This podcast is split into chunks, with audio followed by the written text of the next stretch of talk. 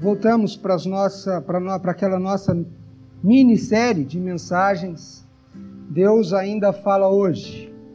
Quero convidá-lo a abrir sua Bíblia na primeira carta de Paulo aos Coríntios, capítulo 6. Primeira carta de Paulo aos Coríntios, capítulo 6, versos 9 a 11. Ou não sabeis que os injustos não herdarão o reino de Deus? Não vos enganeis, nem impuros, nem idólatras, nem adúlteros, nem efeminados, nem sodomitas, nem ladrões, nem avarentos, nem bêbados, nem maldizentes, nem roubadores herdarão o reino de Deus. Tais fostes alguns de vós, mas vós vos lavastes, mas fostes santificados, mas fostes justificados em o nome do Senhor Jesus Cristo e no Espírito do nosso Deus. Feche seus olhos, vamos orar mais uma vez.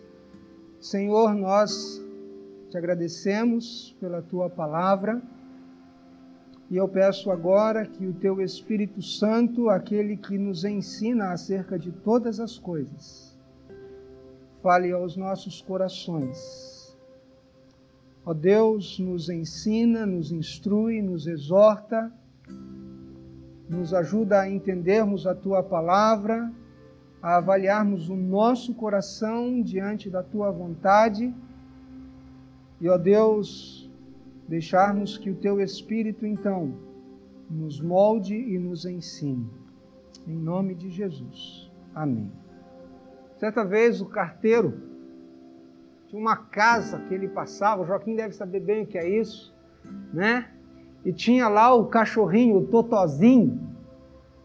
E o Totozinho não deixava o carteiro botar a carta no lugar de jeito nenhum. Parecia a Lilica da Val e do João, né? Cachorrinho danadinho, né? Pequenininho, mas dentinho afiado. E o carteiro, toda vez que ia colocar a carta e aquele cachorro. Aí um dia o carteiro conversou lá com o dono da casa. E o dono da casa colocou ele numa coleirinha, numa corrente, e ele ficava assim a, a um metro, um metro e meio de onde o carteiro colocava a carta, da caixa de correspondência. E todas as vezes que o carteiro passava, lá estava o Totozinho, a patinha cruzada, ele deitadinho, o focinho sobre as, sobre as patas, e só olhando as, para as pernas do carteiro. Porque na realidade o fato de ter prendido o Totó não significa que o Totó tenha ficado manso. Ele apenas estava sob controle. O cachorro não teve a sua natureza mudada, ele continuava sendo cachorro. Ele ainda continuava com o mesmo desejo de morder o carteiro. O problema agora é que ele estava preso apenas. No texto que nós lemos, Paulo fala de uma esperança para uma mudança duradoura. Ele fala de uma esperança, de uma para uma mudança verdadeira. Não apenas uma mudança em que nós nos aprisionamos em uma coleira como o totó, mas não temos a nossa natureza mudada ou transformada. Mudou apenas o comportamento, mas não mudaram as motivações. E antes de entrarmos na numa meditação no texto mesmo, algumas perguntas precisam ser respondidas. E a primeira delas é essa: o que é ser convertido? O que é ser convertido? Quando você diz eu me converti, o que você está querendo dizer com isso? Você está querendo dizer que você frequenta uma igreja? Eu lhe digo, ser convertido é diferente de ser religioso.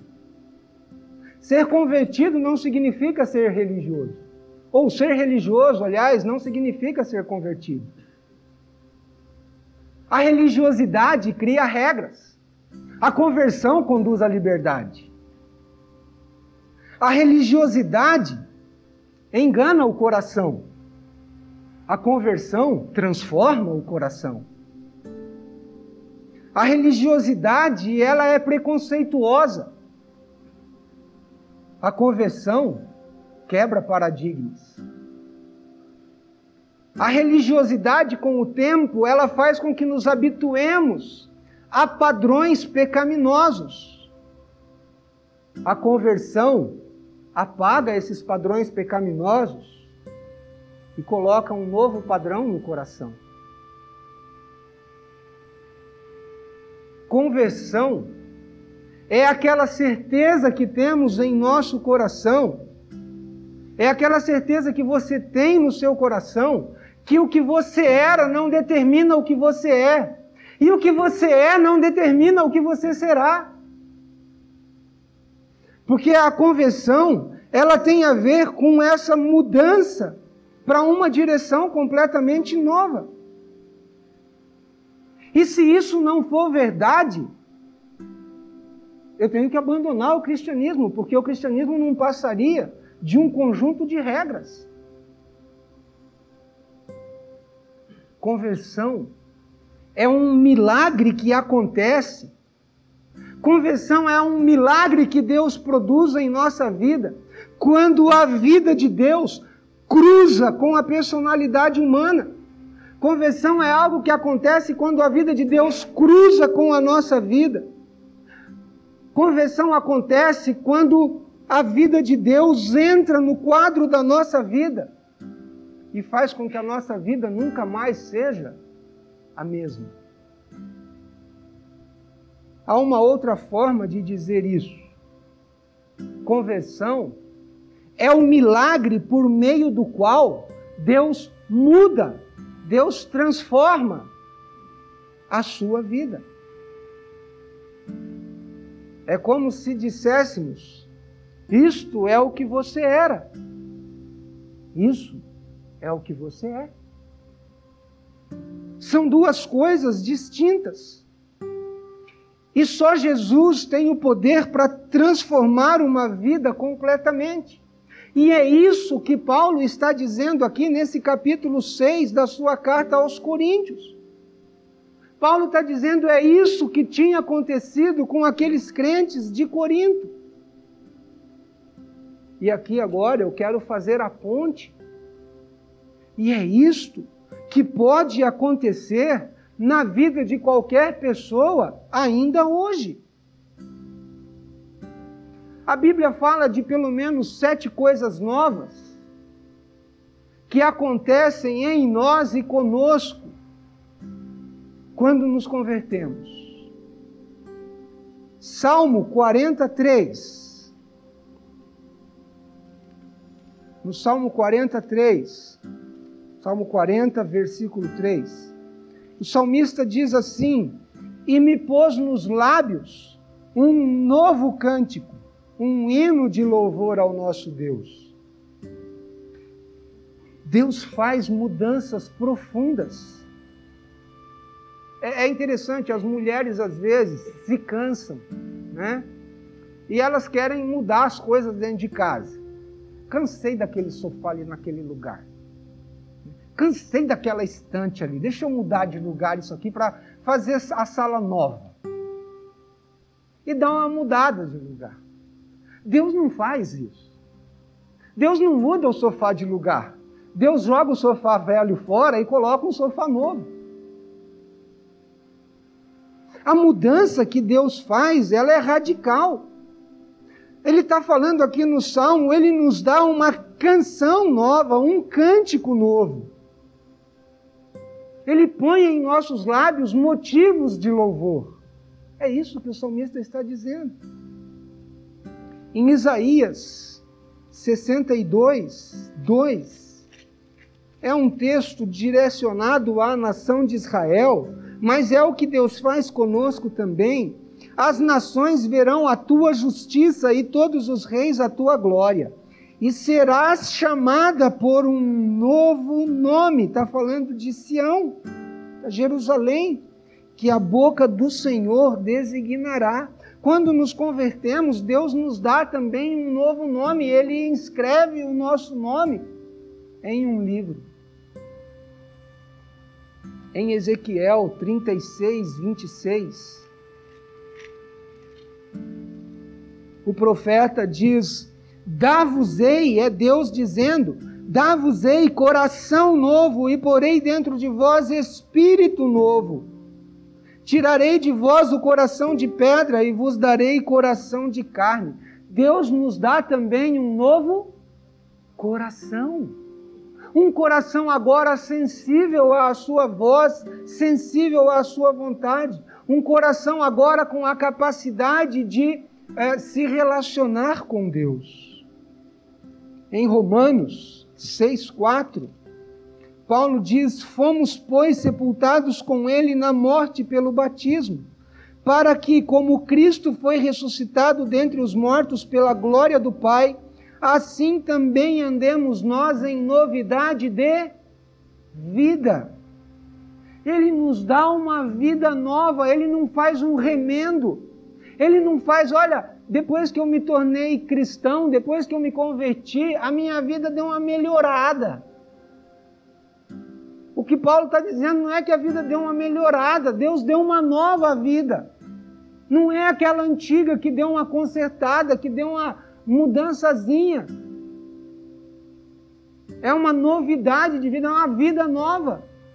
Não tem a ver mais com a antiga. Em 2 Coríntios 5,17. E assim, se alguém está em Cristo, é nova criatura, as coisas antigas já passaram, eis que se fizeram novas. Ou seja, o que Paulo está dizendo é: a partir do momento em que você se converteu, houve um novo começo. Aquelas coisas antigas ficaram para trás, elas foram apagadas. Aquele, aquela dívida que Paulo vai dizer, Cristo encravou aquela, aquela escrita de dívida na cruz. É um novo começo agora. Em Efésios 4, 24. E vos revistais do novo homem, criado segundo Deus, em justiça e retidão, procedentes da verdade. O que Paulo está dizendo é: ele tira o velho homem, ele tira o velho eu. O Senhor agora nos dá um novo eu, não mais um eu orgulhoso, não um eu soberbo, não um eu arrogante, não um eu autossuficiente, mas agora um eu dependente, um eu humilde. Se reveste de um novo homem, um novo eu. E por fim, em 1 Pedro, capítulo 1, versículo 3, Pedro diz: Bendito o Deus e Pai de nosso Senhor Jesus Cristo, que segundo a sua muita misericórdia nos regenerou para uma viva esperança mediante a ressurreição de Jesus Cristo dentre os mortos. Ele nos dá um novo nascimento, nos regenerou. Irmãos, Deus, Deus é especialista em fazer coisas novas. Deus é especialista em fazer as coisas de novo. Deus ama levar coisas velhas. Deus ama levar coisas esfarrapadas. Deus ama levar coisas sujas, coisas arruinadas, coisas menosprezadas e fazê-las nova, novas. E pensando nisso, me surgiu a seguinte pergunta: Por que muitas vezes insistimos em permanecer como somos antes? Por que muitas vezes insistimos em permanecer como éramos antes da nossa conversão? Muitas respostas podem ser dadas aqui, mas no meu, meu entender, duas são básicas. A primeira delas é medo. Um dos problemas em que nós, ou uma das razões pelas quais insistimos em permanecer como somos, é medo. Porque mudanças nos tiram da nossa zona de conforto. Mudanças nos tiram daquela zona onde a gente já domina. Mudanças nos tiram do nosso controle. E nós, todos nós, tememos o fracasso. E quantos de nós já tentamos mudar em muitas coisas e não conseguimos mudar no passado? Então aí a gente acaba desistindo também, temos medo do fracasso. Eu tentei, mas eu caí, não deu certo. E aí desiste. E os fracassos muitas vezes nos fazem pensar que mudanças são impossíveis. Pau que nasce torto, morre torto. E aí o Espírito Santo vem e fala ao seu coração: Mas você não é pau. Mas você tem agora um novo coração, você tem agora uma nova vida, você nasceu de novo. Você tem agora um novo cântico nos seus lábios, você é agora uma nova pessoa, você tem agora um novo eu. E às vezes vem aquilo, nossa, mas eu por tantos anos agi assim, pensei assim, fui assim. Defendi isso esse ponto de vista e agora se eu mudo, o que vão pensar de mim?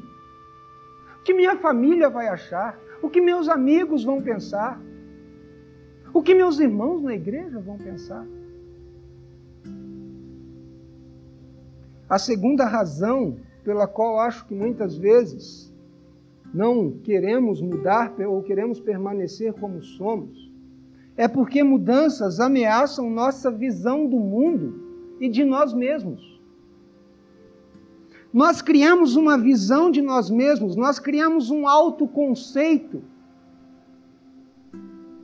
E criamos um conceito de como as coisas devem ser aos nossos olhos, de como nós achamos que as coisas devem ser, e nos convencemos que essas coisas não podem mudar. Então, quando alguém diz algo contrário daquela autoimagem, quando alguém diz algo contrário daqueles preconceitos já estabelecidos em nosso coração, aquilo ameaça a nossa autoimagem. A parte mais importante desse texto que lemos, volte lá para 2 aos Coríntios, aliás, 1 aos Coríntios 6. A, primeira, a parte mais importante para mim nesse texto é o início do versículo 11. Olha o que Paulo diz àqueles crentes de Corinto: tais fostes alguns de vós. Irmãos, eu acredito que isso aqui é o resumo do cristianismo, que essas palavras de Paulo resumem toda a fé cristã. Cristianismo é supremamente uma religião de mudança. Cristianismo é supremamente uma religião de transformação, é uma religião de conversão de fato. E esse é o argumento de Paulo a esses crentes da igreja de Corinto. Os, os coríntios, não os corintianos, corintiano nunca muda, mesmo perdendo o título, ele continua sendo corintiano. Mas os coríntios tinham sido mudados por Jesus Cristo. Eles tinham sido transformados por Jesus Cristo. É isso que Paulo está dizendo, enfatizando. Tais fostes alguns de vós, é passado. Isso tudo que vocês foram é passado. Agora é diferente, é isso que Paulo está dizendo. O cristianismo é uma religião de conversão, de mudança, de transformação, de fazer coisas novas. E a pergunta é: tá bom? Paulo disse isso lá aos crentes de Corinto, mas pode esse tipo de transformação ocorrer nos dias de hoje? E Paulo oferece nesse texto três respostas a essa pergunta. Como pode esse tipo de transformação ocorrer ainda hoje? Da mesma forma que Deus transformou a, a vida daqueles crentes lá em Corinto, como Ele transforma as nossas vidas hoje, ou transforma a vida de uma pessoa hoje. A primeira resposta de Paulo está nos versículos 9 e 11. 9 e 10. Ele vai dizer: não sabeis que os injustos não herdarão o reino de Deus? E ele vai dar uma lista aí. E ele termina o versículo 10 dizendo: Nem roubadores herdarão o reino de Deus. É, é interessante que ele começa dizendo: Não sabeis que os injustos. Que classe de pessoas é essa? Você sabia que o injusto não vai herdar o reino de Deus? Se você não sabia, agora você sabe. Deus e pecado São coisas. Desculpem chamar Deus de coisa aqui, mas. Deus e pecado são fundamentalmente incompatíveis. Você não vai chegar um dia nos portões do céu e você vai se apresentar lá e você vai estar levando todos os seus pecados junto com você e vai querer entrar. Você não entrará. Paulo está dizendo: esses não entrarão. Não adianta, não vai chegar lá na porta, nos portões do céu e falar: eu quero entrar. E vai estar carregando aquele monte de pecados junto consigo. Injustos aqui são todos aqueles cujos pecados não foram perdoados pelo sangue de Jesus. Paulo está dizendo: o céu é para aqueles que foram feitos íntegros, salvação é para aqueles que foram justificados por Cristo Jesus. E para que não houvesse nenhuma dúvida na mente daqueles crentes da igreja de Corinto, Paulo vai dar uma lista. E aqui, irmãos, essa lista, ela não é exaustiva. O que eu quero dizer com isso? Paulo dá alguns tipos de pecado aqui para ilustrar o que é injustiça. Ele não está falando que são só esses. Mas qualquer que carregue outros tipos de pecado se enquadra nessa categoria de injustos. E Paulo vai dizer, ele começa dizendo: olha, o impuro não vai entrar. Essa palavra impuro aqui é aquele sexualmente imoral essa palavra impura, ela cobre o campo dela aqui de cobertura, são todas as formas de pecado sexual. Os impuros sexualmente, não, os imorais sexualmente não entrarão. E vai dizer os idólatras não entrarão. Adorar falsos deuses, envolver-se em sistemas religiosos falsos, esses não herdarão, não entrarão. Ele continua dizendo: nem adúlteros, aqueles que são desleais à aliança com o seu cônjuge, aqueles que quebram o seu voto de matrimônio. E ele vai dizer mais: nem efeminados e sodomitas são os prostitutos masculinos, aqueles que participam ativa ou passivamente de atos homossexuais. Não herdarão os ladrões não herdarão, aqueles que se apropriam de algo que não é seu. O avarento ou o ganancioso, aquele que tem o dinheiro e posses como o centro da sua vida, como a razão da sua existência. Os bêbados não herdarão, aqueles que têm a sua vida controlada por qualquer coisa, qualquer tipo de vício que controle a sua vida. Os maldizentes, aqueles que abusam dos outros, que usam a sua língua para fofoca. Isso aqui inclui o cônjuge que abusa verbalmente do outro também.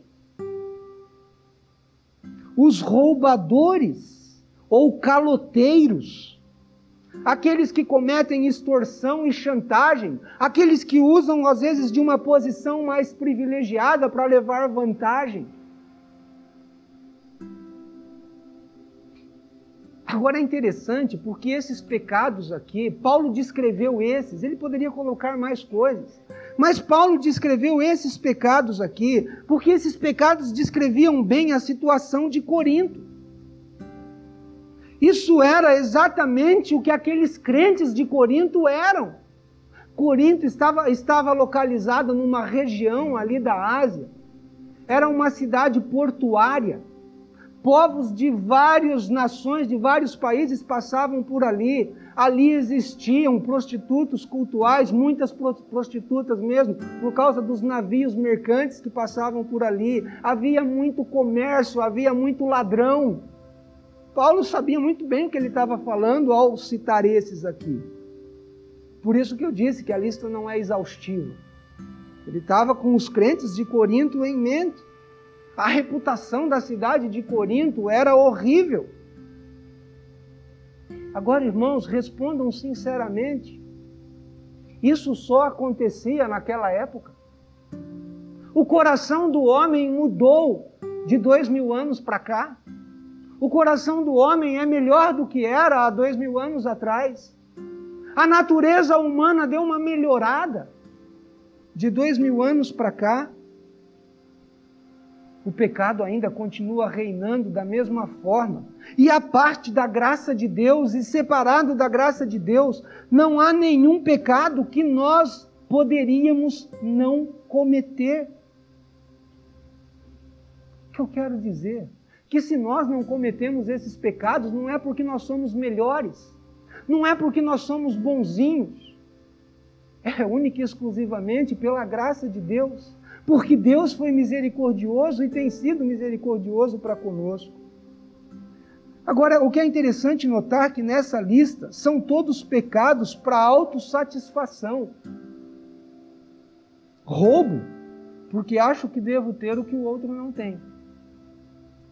Fraudo, porque acho que não ganho razoavelmente bem e não sou, estou satisfeito com o que tenho. Pratico ou violo os padrões de Deus para a sexualidade porque quero saciar os meus desejos. Agora, no texto aqui, o que Paulo diz é que o julgamento de Deus para pessoas que vivem assim está muito claro: eles não herdarão o reino de Deus, eles não irão para o céu. Simples, claro, direto. E se eu já cometi um desses pecados? E se você já cometeu um desses pecados? Como é que fica, Diniz? Irmãos, todos nós podemos ter cometido algum ou vários deles, ou outros que não estão listados aqui, e nós somos culpados por isso. Não tenha dúvida. Ou éramos culpados por isso. Até que então nos arrependemos, cremos em Jesus Cristo e fomos perdoados. E fomos feitos novas criaturas. Agora, o que Paulo está dizendo aqui para aqueles crentes é o seguinte: olha, vocês não podem continuar vivendo desta forma. Vocês não podem, agora que são livres em Cristo, escolher viver nesses pecados. Isso não pode ser um estilo de vida. Pessoas convertidas, pessoas que foram mudadas, pessoas que foram transformadas, não podem viver assim. Se um só desses pecados, ou vários deles, ou todos, caracterizam a nossa maneira, a sua maneira de viver, então você não pode ir para o céu. É isso que Paulo está dizendo para os crentes de Corinto. É isso que ele está dizendo para nós. O que Paulo, então, ou a primeira resposta de Paulo à pergunta, essa transformação, como essa transformação pode acontecer ainda hoje? O primeiro passo para ser curado é aceitar esse justo julgamento de Deus. O que Deus está fazendo aqui é dizendo: esses pecadores, esses que vivem nessa injustiça, eles estão julgados, eles estão condenados. O primeiro passo é aceitar o justo julgamento de Deus sobre o pecado. Deus diz: você é pecador, merece o inferno, está debaixo de condenação, irá enfrentar morte eterna, está sem esperança no mundo. O primeiro passo é concordar eu de fato sou, ou eu de fato era assim. O segundo passo está no versículo 11, na parte A. Nós temos que acreditar no poder de Deus. Primeiro, nós temos que reconhecer o julgamento de Deus, aceitar o julgamento de Deus. E o segundo passo é acreditar no poder de Deus. Agora, irmãos, o primeiro passo, reconhecer o nosso pecado, já é algo tremendamente difícil. O segundo passo, crer no poder de Deus, parece ser mais fácil, mas não é. E aí é que entra toda a importância dessa primeira frase no versículo 11: Tais fostes alguns de vós. Paulo está lembrando aqueles crentes de Corinto: olha, vocês eram assim.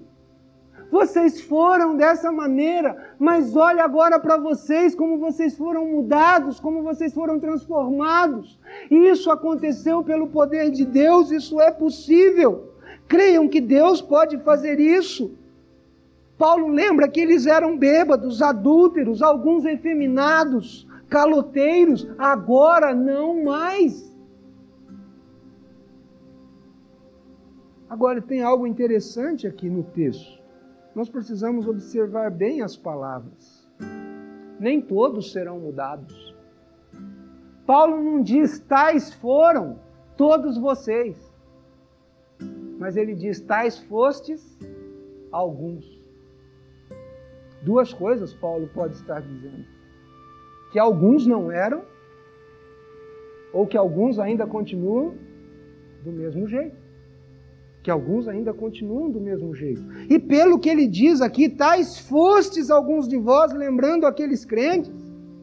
Talvez ele esteja dizendo: existem alguns que ainda não foram transformados, nem todos serão mudados. Alguns vão escolher viver nos seus pecados, alguns vão se rebelar contra a ideia de mudança, alguns não vão entender o que é conversão, alguns não vão entender que conversão significa mudança, significa transformação, significa nova vida, novo coração, novo eu, nova esperança, novo cântico nos lábios. E vão continuar vivendo do mesmo jeito. Alguns não vão acreditar que podem ser mudados, que podem ser, ser transformados. E nem todos serão convertidos. Embora nenhum pecador esteja além do alcance da graça de Deus, e embora não exista nenhum pecado tão odioso que Deus não perdoa. E essa é a nossa grande esperança. Em Romanos, capítulo 1, versículo 16, Paulo diz: Pois não me envergonho do Evangelho, porque é o poder de Deus para a salvação de todo aquele que crê, primeiro do judeu e também do grego. O Evangelho é o poder de Deus para a salvação de todo aquele que crê, sem exceções, de raça, de cor, de credo, de, de nação, de etnia, de condição social.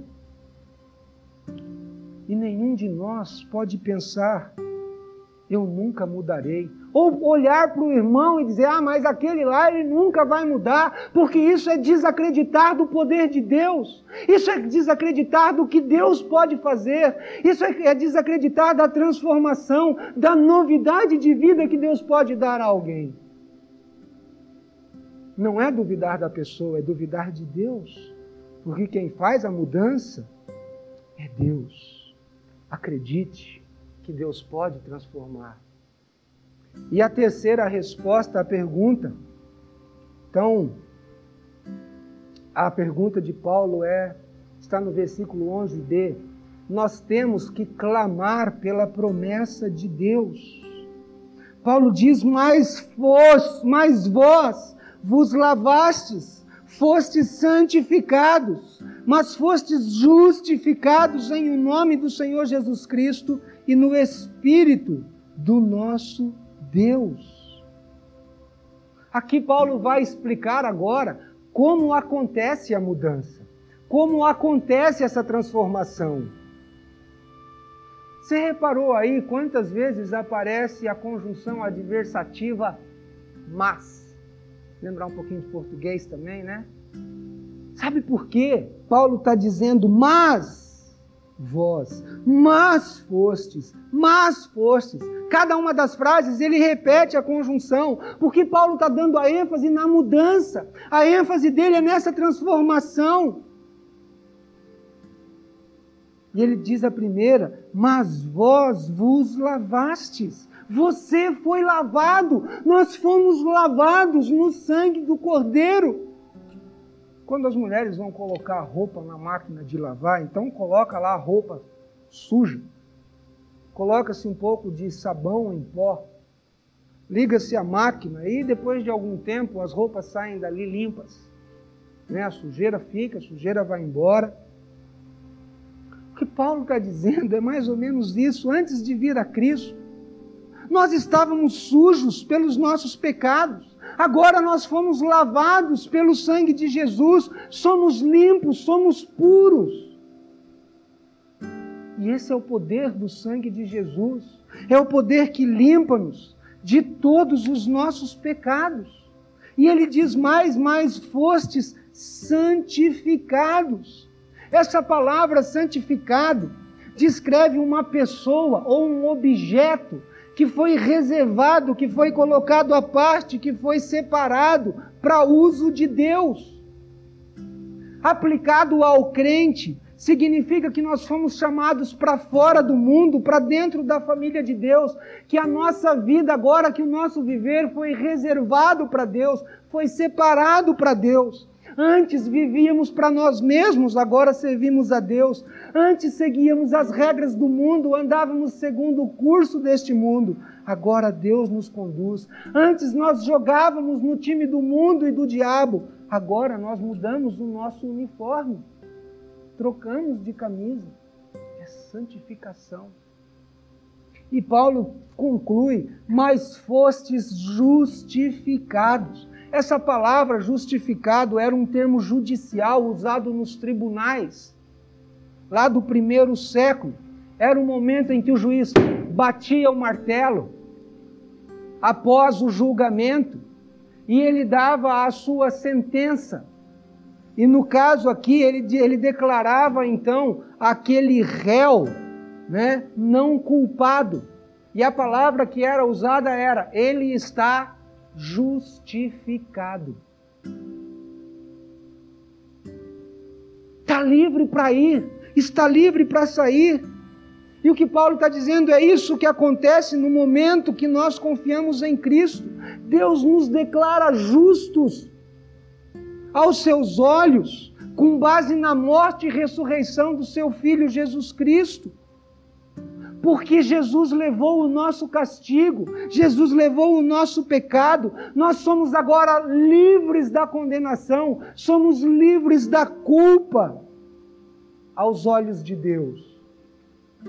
É isso, por causa de Jesus Cristo, nós fomos declarados inocentes, nós fomos justificados, alguém pagou o preço para nos libertar. Vamos reunir tudo isso aqui. Estávamos sujos, agora estamos limpos. Éramos profanos, agora somos santos. Éramos culpados, agora nós estamos justificados. Irmãos, esse é esse poder transformador do Evangelho. E como esse grande milagre acontece, o final do verso 11 nos diz, nos dá a resposta. É o nome poderoso de Jesus que faz o trabalho, e é o Espírito Santo de Deus que aplica a verdade de Jesus ao coração humano. Fostes justificados em o nome do Senhor Jesus Cristo e no Espírito do nosso Deus. Deus, o Pai, planejou Deus o Filho executou e Deus o Espírito Santo aplicou, aplica isso em nossas vidas. Quando olhamos para o mundo, vemos tantas pessoas que precisam de transformação. Às vezes olhamos para algumas pessoas e pensamos: ah, esse nunca vai se converter. Quando você pensa assim, você não está desacreditando da pessoa, você está desacreditando do poder de Deus. Quando você olha também para o seu próprio coração e vê que algumas coisas que você era antes de se converter ainda continuam da mesma forma em sua vida, e você diz: Eu acho que isso nunca vai mudar, você também está desacreditando do poder de Deus.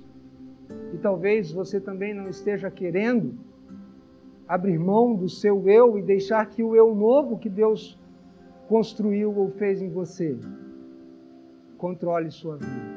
Mudança real é possível. Mas eu pergunto, você quer isso? Mudança real está disponível. Mas você alcançará isso? Mudança real é radical, é fazer tudo novo. Mas você está preparado para isso?